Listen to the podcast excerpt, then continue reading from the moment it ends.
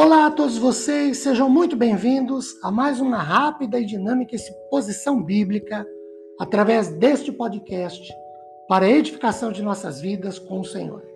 Meu nome é Ricardo Bresciani, eu sou pastor da Igreja Presbiteriana Filadélfia de Araraquara, situada na Avenida Doutor Leite de Moraes, 521, na Vila Xavier. É uma grata realização poder compartilhar uma citação bíblica. Hoje, Salmo 27, versículos 4 e 5. O verso 4 começa dizendo o seguinte: Uma coisa peço ao Senhor e a buscarei, que eu possa morar na casa do Senhor todos os dias da minha vida, para contemplar a beleza do Senhor e meditar no seu templo. O verso 5: Pois, no dia da adversidade, ele me ocultará no seu pavilhão, no recôndito do seu tabernáculo, me acolherá, elevar-me-á sobre uma rocha. Uma coisa peço ao Senhor e a buscarei. Esta é a oração de Davi, rei de Israel, e quem escreveu este salmo. Pela continuidade com a frase, para que eu possa morar na casa do Senhor, nós temos a impressão de que Davi queria o templo ou a casa de Deus. Mas Mude entende que Davi, na verdade, falava da presença do Senhor. É isso que Davi buscava: morar, habitar, estar na presença do Senhor. Afinal, de novo, como diz Mude, na presença do Senhor tem-se um lugar de confiança, de segurança, de apoio, de proteção em tempos de aflição. Para Champlin, a frase meditar no seu templo significa buscar orientação de todos os tipos, tanto para a vida física como principalmente para a vida espiritual, lugar esse em segurança e livre dos assédios do inimigo.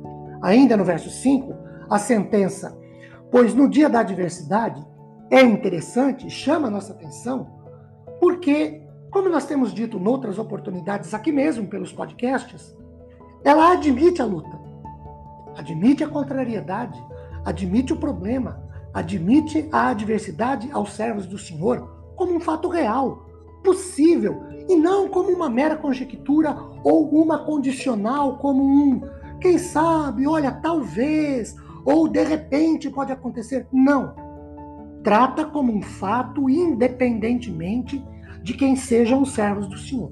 Champlin diz que o templo era um lugar de refúgio em que Davi, se ocultando no seu pavilhão ou abrigo, encontraria lugar de proteção contra todos os inimigos, um lugar de refúgio e de segurança. Ainda no verso 5, a frase elevar-me-á sobre uma rocha indica que o templo agia como uma fortaleza segura, a rocha elevada, onde os homens se refugiam muito acima do vale, nas montanhas, longe da cena de perseguição e matança.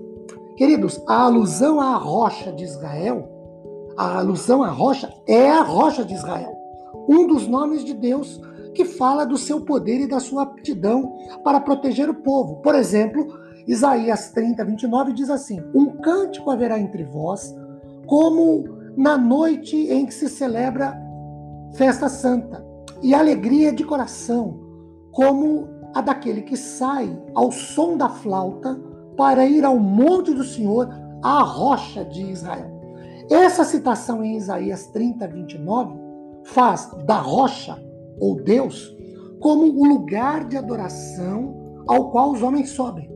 A presença de Deus ali também é uma rocha de refúgio na presença de Deus, ficamos livres de todas as intempestades, todas as intempéries e intempestades da vida que porventura possam vir nos levar, nos tragar, nos vencer. Leva-me para a rocha, que é mais que é alta demais para mim, é uma citação muito próxima do Salmo 61, verso 2. Esse versículo é cristianizado para fazer da rocha a pessoa de Cristo. 1 Coríntios 10, 4. Beberam da mesma fonte espiritual, porque bebiam de uma pedra espiritual que os seguia, e a pedra é Cristo. A rocha, o templo, Deus, Cristo, o princípio espiritual que opera através da presença de Deus.